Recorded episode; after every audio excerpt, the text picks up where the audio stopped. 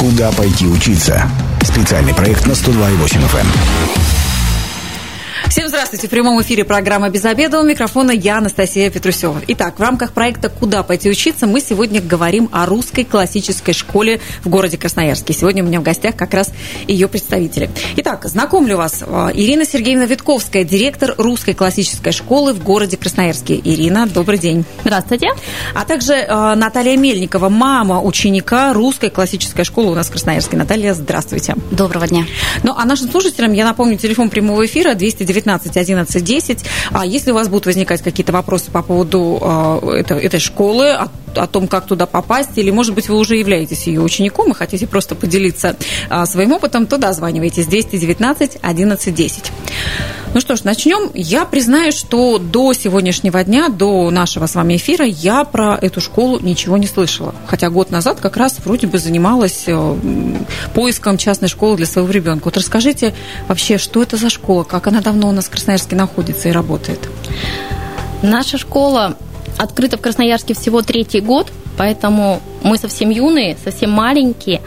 А вообще э, эта школа была изначально открыта в городе Екатеринбурге угу. и уже около 15 лет обучает детей, у них уже есть выпускники по этой программе. И результаты очень хорошие, прям угу. очень классные. Но вот все-таки название русская классическая школа. Ну, вроде у нас и так, вот знаете, как школа России, вот эти вот в обычных школах образования там программы. А в чем вот у вас, в чем классика и в чем русскость вашей школы? А классика как раз в том, что мы обучаем детей по учебникам, которые были изначально. То есть, угу. э, например, чтение и русский язык. У нас нет отдельно такого предмета. У нас есть отдельно предмет словесность. Угу. И дети обучаются по учебникам, которые были написаны еще Ушинским. Ой, ну, я не знаю, это кто это такой? в советское время еще. Это досоветское, царское время. Это человек, который а, при царских временах, вы, в принципе, его читали в школе точно. Ну, видно, да, не очень я да, читала. Просто, просто э, мы же, когда в школе читаем, мы же не читаем авторов. И ну, мы не правило, запоминаем, да, кто да. там писал. А Ушинский это вот эти маленькие рассказики, которые мы читали в первом классе, которые mm-hmm. нам читали родители mm-hmm. до первого класса в садике. Это вот как раз вот очень много Ушинского. И вот эти учебники, они были созданы Ушинским чтением. А математика взята из советских учебников. Это пчелка. Mm-hmm. То есть это лучшие учебники, которые признаны э, мировой, мировой сообществом. Да, сообществом о том, что это самые лучшие учебники. Угу. Они дают детям такие фундаментальные знания, такое понимание числа, что ну, Лучшего не, я не видела больше. То есть это сейчас не та программа, э, вернее, это не та программа, которая сейчас преподается в школах. Это Нет, это другое. совершенно другое. Угу. Это именно другая программа абсолютно. Это возврат к старой советской школе. Угу. И учебники у нас идут как раз вот те, но они переработаны. Угу. То есть если мы сейчас откроем, например, учебник, который был выпущен, например, в 1950 году, и откроем наш, то мы увидим, что они практически одинаковые, но есть Э, различия. Например, убраны колхозники и пионеры. Ну, Ленина и коммунистов, да, да, да. тоже нет картинок. Ленин с бревном и с детьми. Да, почему? Потому что ну, нашим детям это непонятно. Но вот эта живость ума, вот этот устный счет, который э, мои дети мои ученики просто считают на раз, два, три, это просто феноменально. Я не всегда успеваю считать за ними. То есть я к уроку, когда готовлюсь, я просчитываю все, иногда даже на калькуляторе, а они считают четырех-пятизначные числа в уме. Угу. Это феноменально, правда. Вот это да, вот И это, это программа. Все а мне любопытно у Натальи спросить, а вы про эту школу как узнали и вообще как попали, и почему выбрали именно ее? А мы как раз тоже два года назад, когда ребенок пошел, должен был идти в первый класс, а, озадачились этим вопросом. Хотелось, конечно, а, каких-то таких, а, чтобы ребенок получал такие знания, которые будет помнить всю жизнь, потому что, ну, мы же сейчас обратимся к своим учебным знаниям. Угу. Ну, что мы помним? Ну, да, там мало со- самое-самое основное. Поэтому я считаю, вот то, что дается в первых классах, это то, что как раз им понадобится потом на протяжении протяжении всей жизни. И в то же время мне было важно, чтобы ребенок у меня очень усидчивый. Ну, как бы много сейчас таких харизматичных, э, очень живых детей. Вот у него нету такой усидчивости. И мне надо было, чтобы был такой подход, чтобы ему эти знания давались достаточно легко, хорошо запоминались, и он мог потом применять в своей жизни.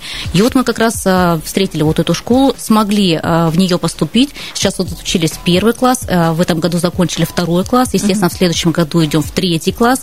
И вот мой непоседа, на самом деле, ну вот закончил сейчас на 4-5, в основном пятерки. Uh-huh. Да, и, а, при условии при том, что немного забегу, наверное, вперед, но у нас все равно аттестации сдаются в школах. Uh-huh. То есть, несмотря на то, что у нас частная школа, но мы все равно сдаем итоговые аттестации государственные. Мы обязательно об этом прямо да. отдельно поговорим, про то, а, что частное образование в нашей стране как-то это такое особое направление, и не все в курсе, как это вообще устроено. Но мне любопытно, а у вас была какая-то такая своя личная ностальгия по советской школе? Я не знаю, вы молодо очень выглядите, вы застали вы это или нет, но все-таки вот советская, русская, классическая, то есть притянуло название вас? Конечно, я успела побывать октябренком, пионером, конечно, уже нет, но на самом деле мы же все с какой-то такой тоской вспоминаем советские времена, но на самом деле, а, конечно, аргумент был не в том. Аргумент был в том, что тогда была очень сильная программа. И эта программа, а, которая, вот, допустим, наши родители, наши бабушки а, тогда вот проходили, потому что у меня бабушка сама была преподавателем, учителем, uh-huh. Она была у меня в первом классе, и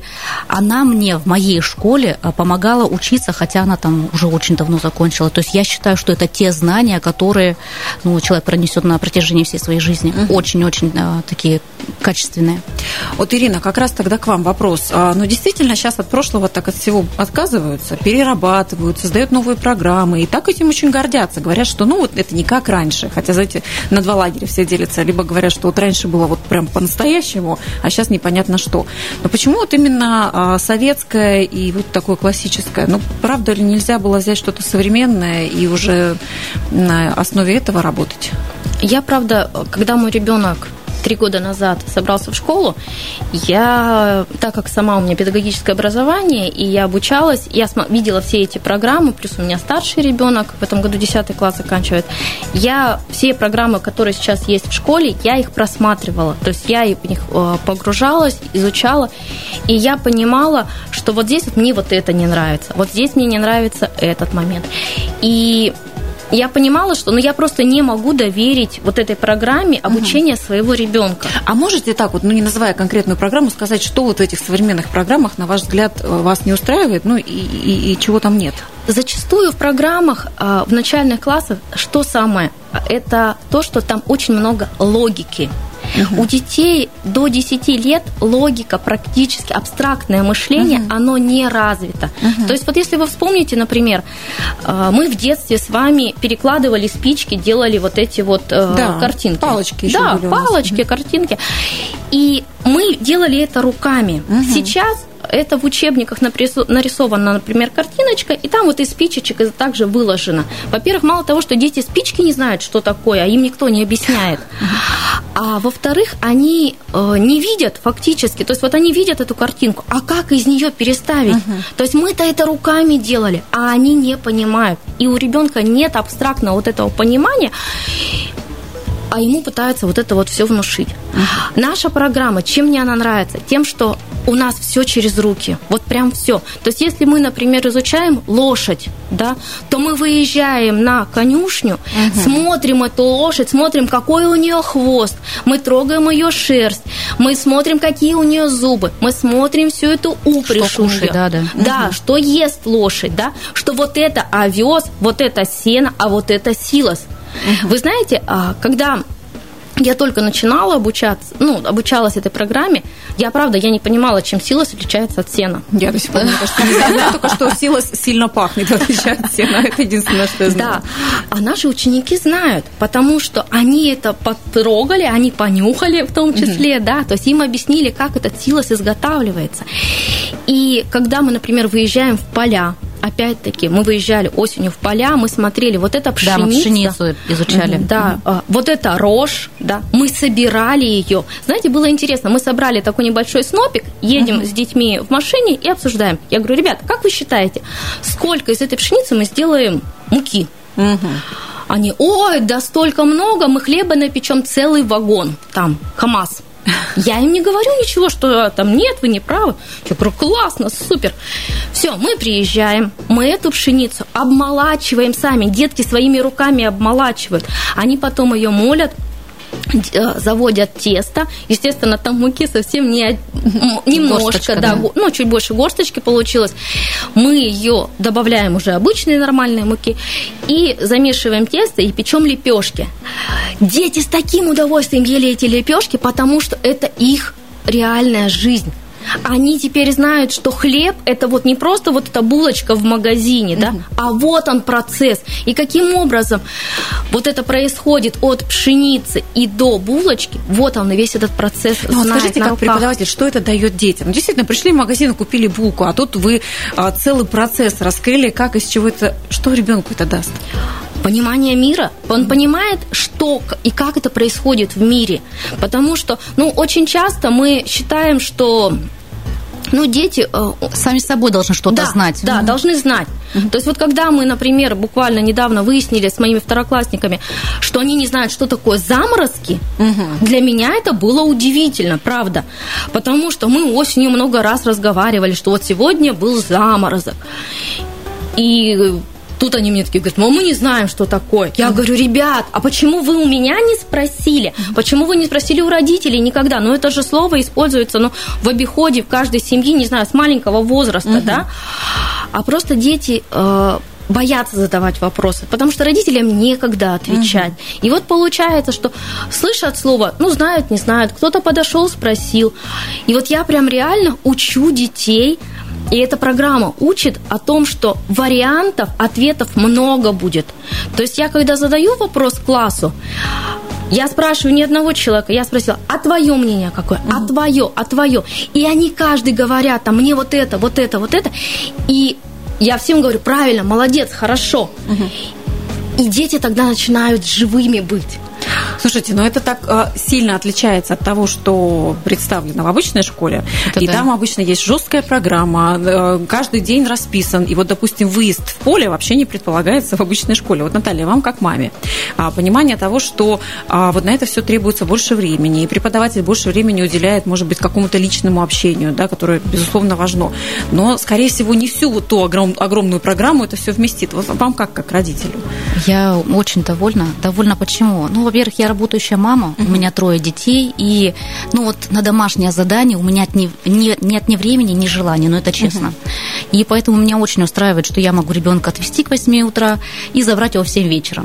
За это время, то есть он насыщается не только какими-то знаниями, он насыщается э, и вот этой всей информацией какой-то дополнительной. Вот он мне приходит домой и начинает рассказывать, мама, мы там сегодня выезжали в поле, мама, мы сегодня делали опыты, мы там э, на общество знаний э, листик убирали в пакетик, пакетик окружающий мир, и он там в пакетике дышал, мы видели, он запотел. А, другой говорит, мама, мы сегодня звонили в пиццерию в Америку и заказывали там пиццу. На английском языке? На английском языке, естественно. Это в рамках у них вот э, иностранного языка как раз было. Но, естественно, я вижу, что дети не просто обучаются, они прям горят этой школы.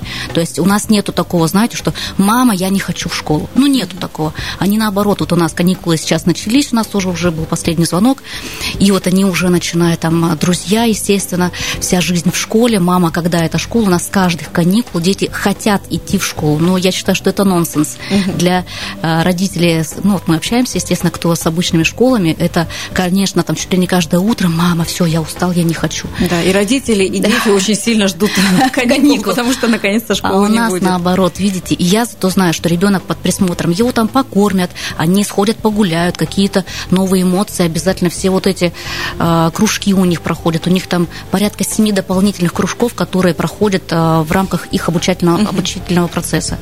Ну и, и мне меньше заморочек на самом-то деле. Для родителей это стопроцентный плюс. Идеально. Не делай домашнее задание, а еще и пристроить своего ребенка на весь день. Но мне, у меня сейчас такой ну, нормальный вопрос. Мы все понимаем, что в нашей сфере образования дикий дефицит э, квалифицированных кадров. А вы-то где взяли преподавателей на еще и такую необычную программу, еще и с таким личным очень подходом к детям? Кто эти люди? А, а, педагоги у нас просто иди, а, это, ну, это реально, это люди, которые влюбленные в свою профессию. Просто так а, люди к нам, то есть ко мне а, приходит, то есть вот мы сейчас ищем человека на первый класс, педагога на первый класс. У нас и зарплата хорошая, и класс всего 10 ребятишек будет. То есть у вас такие, это специально? Да, у нас очень маленькие классы, то есть 10 ребятишек будет. У нас там, ну, отчетности практически никакой, в отличие там, от муниципальной да, школы. И, ну, то есть очень много таких вот положительных моментов. Педагоги приходят, смотрят и говорят, «М, хорошо, простите, мы не будем у вас работать. Интересно. А, Спрашиваю, почему? Вы понимаете, у вас работать надо. А Вот педагоги, да, Удивительно, как еще и зарплату за это получаете. Да, то есть педагоги сейчас в связи с вот этими гонками, они просто загнаны в бумажные работы, им некогда учить детей. А здесь-то эти глаза, эти рты не закрывающиеся. Когда я говорю, сегодня у нас диктант, или у нас там, сегодня у нас контрольная, как вы думаете, что я слышу от моих детей? Ну, подозреваю, что ой, нет. Ура! Ура! Что Вот у вас так. за дети Вы представляете? Это не дети, это школа. А, Я предлагаю сейчас а, сделать небольшую паузу. А, У нас впереди немного рекламы, и мы обязательно вернемся к нашему разговору. Все-таки кто же у вас преподает? Куда пойти учиться? Специальный проект на 102,8 FM. Возвращаемся в эфир. У микрофона я, Анастасия Петрусева. Сегодня в рамках а, проекта «Куда пойти учиться» мы говорим о русской классической школе в городе Красноярске. И в гостях у меня Ирина Сергеевна Витковская, директор русской классической школы, школы в Красноярске, и Наталья Мельникова, мама ученика русской классической школы. И вот до ухода на рекламу мы как раз а, с Ириной обсуждали а, педагогический состав, кто вообще работает, потому что ну, в обычных школах там дефицит, а тут, оказывается, к вам пришли и ушли, потому что работать нужно. Да, Как это- как вы все-таки нашли этих преподавателей? Это очень долгий отбор был. Это, знаете, наверное, больше личные какие-то рекомендации. То есть мне просто звонит человек там и говорит, Ир, вот у меня есть такой вот человек, попробуй с ним поговорить, может быть, он тебе подойдет. И мы начинаем общаться, и я уже понимаю, что сможем мы сработаться с человеком или не сможем. Когда в прошлом году мы искали педагога на первый класс, она пришла, посмотрела наши учебники, э, женщина в возрасте, ей 60 с небольшим лет, и она сразу обозначила, что я возрастная, там, ну, вы знаете, что у нас не любят возрастных, да, педагогов, ну Не и вообще любят? очень не любят. Мне кажется, я, наоборот, искала постарше, чтобы Согласна. спокойно Да, да. было, да, и безопасно. Вот, ну, оказывается, да, Да. бывает и так. И э, когда она пришла, посмотрела наши учебники, она сказала, я училась по этим учебникам, я буду работать у вас. То есть и и этот человек горит. Я вижу, какой у меня первый класс. Я смотрю, какие они другие. То есть этих ребятишек я вела на дошкаленке. И поэтому я вижу, как у них какой прогресс за этот год. И это прям очень круто. Но ваши преподаватели, если они еще сами не учились по этой программе, они как этому Они обучаются? сначала, то есть э, обязательно все педагоги у меня э, с высшим педагогическим образованием. И после этого они еще проходят обучение дополнительно, которое позволяет как раз им работать по этой программе. Так. Они как-то совмещают или они полностью Нет, работают они у вас? только у это нас. только ваши Да, преподаватели? только это только мои преподаватели. Конечно, у нас есть педагоги, которые совмещают. Например, это педагог иностранных языков, педагог окружающего мира, который к нам приходит, ну, там другие доп. доп. занятия. Это, да, совмещение. А вот э, педагоги, которые ведут уроки, они прям с утра и до вечера. И они находятся в процессе все 24 часа. То есть родители э, звонят иногда и поздно вечером. Там, Um, Татьяна Викторовна, а почему у нас вот там так-то? А что там вот... э, а вы знаете, что он мне сегодня рассказал там, да? И получается, что вот эти вот эмоции постоянно делятся. То есть мы находимся в постоянном контакте. Включены преподаватели. А мне вот Наталью любопытно спросить. Вообще обычно говорят, выбирайте не школу, а выбирайте конкретного преподавателя. Вот вы все-таки что в первую очередь выбирали, школу или преподавателя? А Мы выбрали преподавателя, которая у нас ведет сейчас школу, это Ирина Сергеевна. Мы потому что к ней пошли сначала, да, а у меня ребенок к ней пошел, ему было еще 5 лет, это был дошкаленок, то есть фактически, но она его вырастила. Сначала дошкаленок, потом первый класс, второй класс, естественно, это наш любимый, обожаемый преподаватель, которому э, он тайком может таскать шоколадки, э, там признаваться в любви, вот такие вот у них отношения. Ну а как вы думаете, вот если сейчас порекомендовать родителям, которые будут отдавать ребенка в первый класс, вот на что бы э, вы порекомендовали обратить внимание вот при выборе преподавателя? На какие качества, на какие черты? Вы знаете, при выборе преподавателя, наверное, ничего не посоветую. Посоветую все-таки э, отталкиваться от своего э, времени. Если у родителей есть достаточно времени там возить по дополнительным кружкам угу. после учебы, э, если э, родители готовы сидеть после школы там еще 2-3 часа своего времени тратить на домашние э, задания, для меня это очень тяжело, то, конечно, ну, надо выбирать э, школу та, что поближе, наверное, угу. да. Э, но у меня нету такого времени. Я хочу, чтобы все было в одном месте, чтобы ребенок был под контролем, и я знала, в любой момент могу позвонить, уточнить там, что у них да как. Угу. Меня вот это в первую очередь. Ну, здесь я с вами соглашусь. Я аналогичным способом выбираю образование для своего ребенка. Главное, чтобы маме было удобно и комфортно, и ребенок тоже как-то к этому А у нас сейчас все работающие, мы без да. этого никак не можем. У нас э, и дети, мне кажется, сейчас совсем другие идут. Угу. И вот не надо сейчас а, прям с утра до вечера гулять, допустим, как мы в свое время Они были. Уже, уже Им, так не гуляют. Да? Уже так не гуляют. Им надо какие-то а, заинтересовывать их, чтобы они просто либо по улицам не гуляли, либо не сидели в гаджетах. Опять же, у нас плюс, у нас нету телефонов в, в школах. Но запрещены телефоны. Если да. ребенок приходит с телефоном, он их а, складывает в свою кабинку, там, где у него вещи mm лежат, и уже когда выходит, он может а, забрать этот телефон. Конечно, он может отойти позвонить с разрешения mm педагога, но они не сидят в гаджетах. У нас это Прям не русская у нас классическая школа, свободная от гаджетов. Ну, да, у нас нет телефонов, абсолютно. у нас ничего нет. То есть у нас э, есть, например, э, ноутбук угу. для того, чтобы э, Например, когда мы с детьми изучаем какие-то басни, какие-то стихи, я им включаю аудиозаписи а, актеров, угу. чтобы послушать, например, вот эти вот голоса. Угу. И это же, ну, реально живое, да, исполнение. И они слушают. Или, например, когда мы э, изучаем какие-то русские народные песни, я им включаю исполнение этих песен. И они слышат эти песни, и они начинают подпевать. И это прям очень здорово я вспоминаю свою школу, прям как действительно у нас на уроке музыки. Но... Так это у нас на уроке чтения. Вот мне как раз любопытно, у вас как-то по-интересному построены, у вас даже названия, как вы сказали, вообще разные. Я да. слышу, что словесность у вас есть. Какие еще необычные предметы у вас включены в программу? У нас дети всегда пишут каллиграфическим почерком. То есть изначально, когда дети приходят как на дошкаленок и потом дальше, мы их учим писать каллиграфически. Это красиво, как в старину раньше? Да, да, да, да. То есть mm-hmm. это в старину, и причем сначала дети у нас пишут карандашом, механическим, который очень тоненький, mm-hmm. да, в прописях. Только после того, как рука встала хорошо, они переходят на перо. То перо, вот макалка. Вот маз- мазанок э, нету в, в этих в прописях? Нет. Когда, вы знаете, все неправильно, они там, то есть карандашом начинают Да, писать. они пишут карандашом для чего? Для того, чтобы это можно было стереть. Да. Чтобы у ребенка не было страха. Но это же самое страшное в школе, когда дети боятся. Потому что... Или красной пастой потом все да, вообще. Поэтому у нас идет а, хваль, хвалятся красной пастой, а корректируется зеленой пастой. Угу. Ну, это, опять-таки, это свои просто, да. да.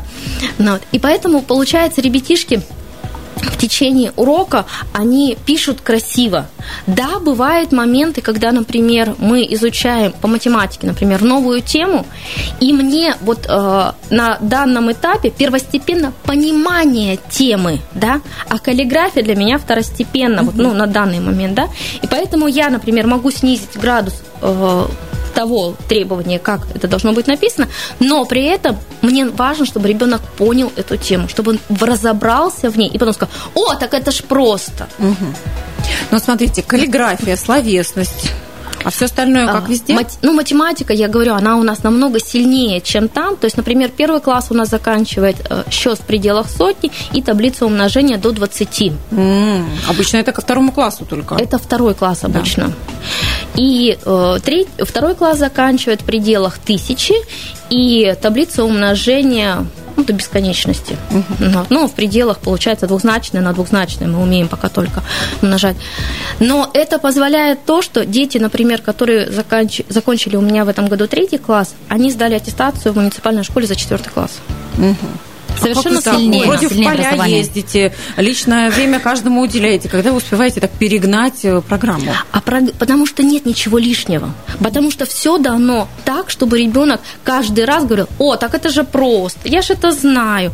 И вот эта вот простота позволяет ребенку чувствовать себя всегда успешным, потому что все добавляется потихонечку. И э, некоторые родители говорят, вот, а, у вас все так просто, а вот не надоест ли ему учиться? А как может надоесть, когда ты... Ну, когда все получается. Да, у тебя получается. Тебя... Причем у них нет вот такой легкости, что это вот не знаю, чем заняться, да, а это именно дается так, так, чтобы ребенок мог спокойно сделать, получить свой результат, но при этом понять, что ему пришлось поработать. И чтобы ему захотелось дальше что-то новое да. пробовать. Вот, Наталья, скажите, а все-таки то, что это частное образование, а вы в любом случае прикреплены к какой-то школе? Конечно. что это за форма и что вы в итоге в конце каждого года получаете? Мы э, все на семейной форме обучения. То есть мы написали заявление в управление образования. Э, в течение года мы обучаемся, создаем свои контрольные в школе. Естественно, у нас ну, такой электронный дневник. Обязательно учителя нам отправляют оценки, чтобы мы онлайн видели видели, как ребенок обучается, они уже не в конце года, да.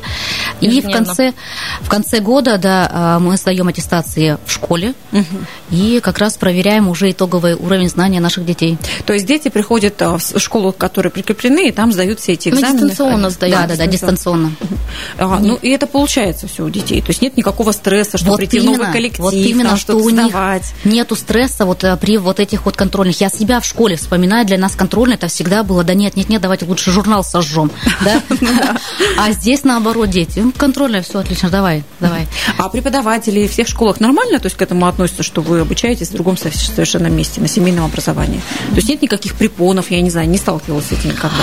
Знаете, по-разному. Мы вот меняли место, где мы будем сдавать аттестацию. Вот мы все-таки нашли одно место, где любят семейников, где любят детей, которые учатся нестандартно, поэтому мы вот сдаем там.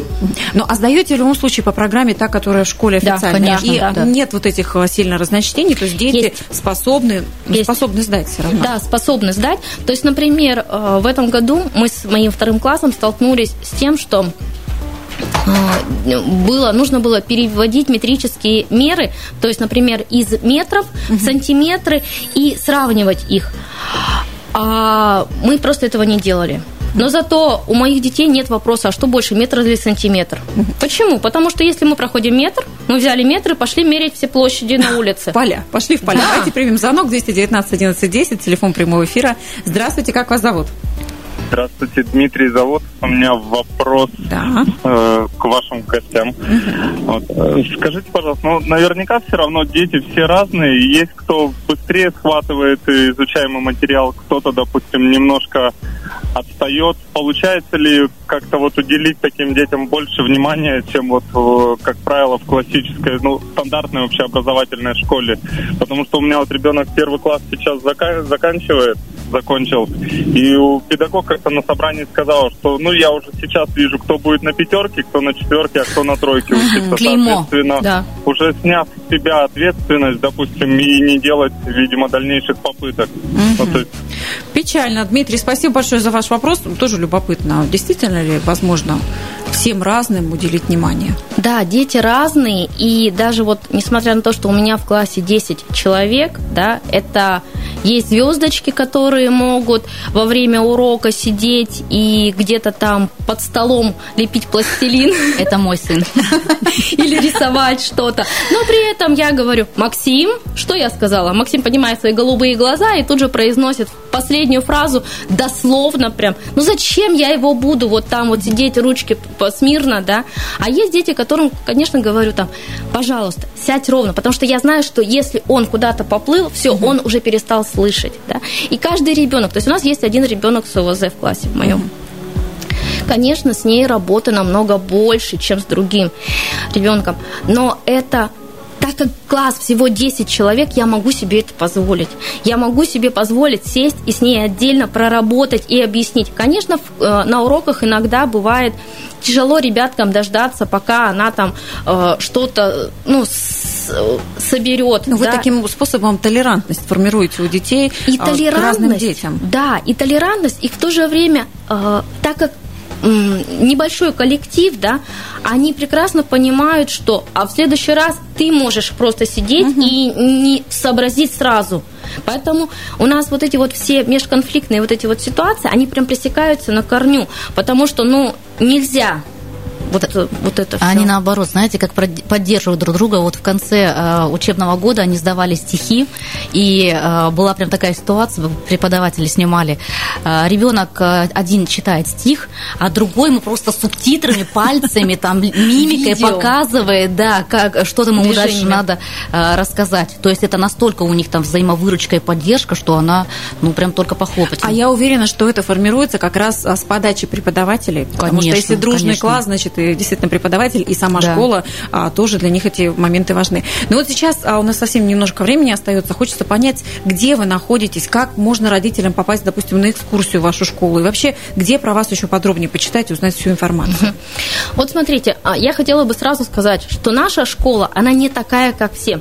Если вы хотите, чтобы ваши дети ходили по струночке, слушались одного взмаха ресниц педагога и, э, ну, чтобы вот была четкость, понятность, вот прям как в армии, uh-huh. это не к нам. Uh-huh. Это сразу не к нам. То есть у нас э, все это более домашнее, более семейное и более такое доброе отношение. Угу. То есть у нас дети могут бегать на перемене на, и кричать, например. И у нас тишины не будет. И я не буду их дергать и говорить, дети, замолчите, сядьте там. Или да? ходите вдоль стеночки, да, пожалуйста. Да, ну потому что они дети. Они сидели 40 минут. Им нужно подвигаться, им нужно выплеснуть эту энергию. Но при этом э, качество знаний у них очень высокое получается. Можно родителям прийти на экскурсию? Да, конечно. Школу? Мы находимся на Любы Шевцовой 84А. Это Покровка. Это Покровка да. А, школа находится в коммерческом помещении, там ну, прям большая вывеска, русская классическая школа, мы находимся с крайчику, то есть, ну, нас увидите. А где можно прочитать про вас информацию? У нас есть информация, да, у нас есть сайт русской классической школы, это головной Екатеринбургский, там можно посмотреть. Есть э, ВК-страничка, Инстаграм. И можно позвонить по номеру 209 69 79, ну и записаться на экскурсию или просто обговорить все вопросы. Запись первый класс на следующий год, она сейчас ведется. Да, у нас осталось всего два места. А к вам уже можно попасть? Или еще, еще можно? Или уже нельзя? Еще пока можно, пока... А, ко мне лично в мой да. класс, к сожалению, нет у меня все 10 человек. То есть вы будете набирать после окончания начальной да. школы. Ну, Родители имейте в виду, записывайте заранее. Но а во второй класс к нам добавиться можно. Там как раз есть еще несколько мест. Вот, отлично. На такой прекрасной Те, кто ноте... закончил первый класс, могут к нам добавиться. Мы завершаем а, сегодняшний наш эфир, который был посвящен русской классической школе, а, школе в городе Красноярске.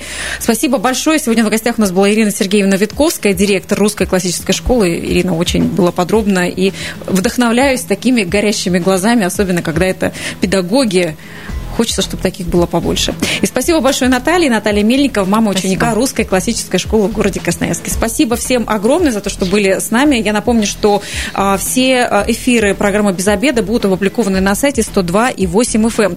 А, завтра в программе «Без обеда» мы обсудим, что нужно знать про зеленый марафон. И если вы, как и мы, провели этот обеденный перерыв без обеда, не забывайте, без обеда зато в курсе. Куда пойти учиться? Специальный проект на 102,8 FM.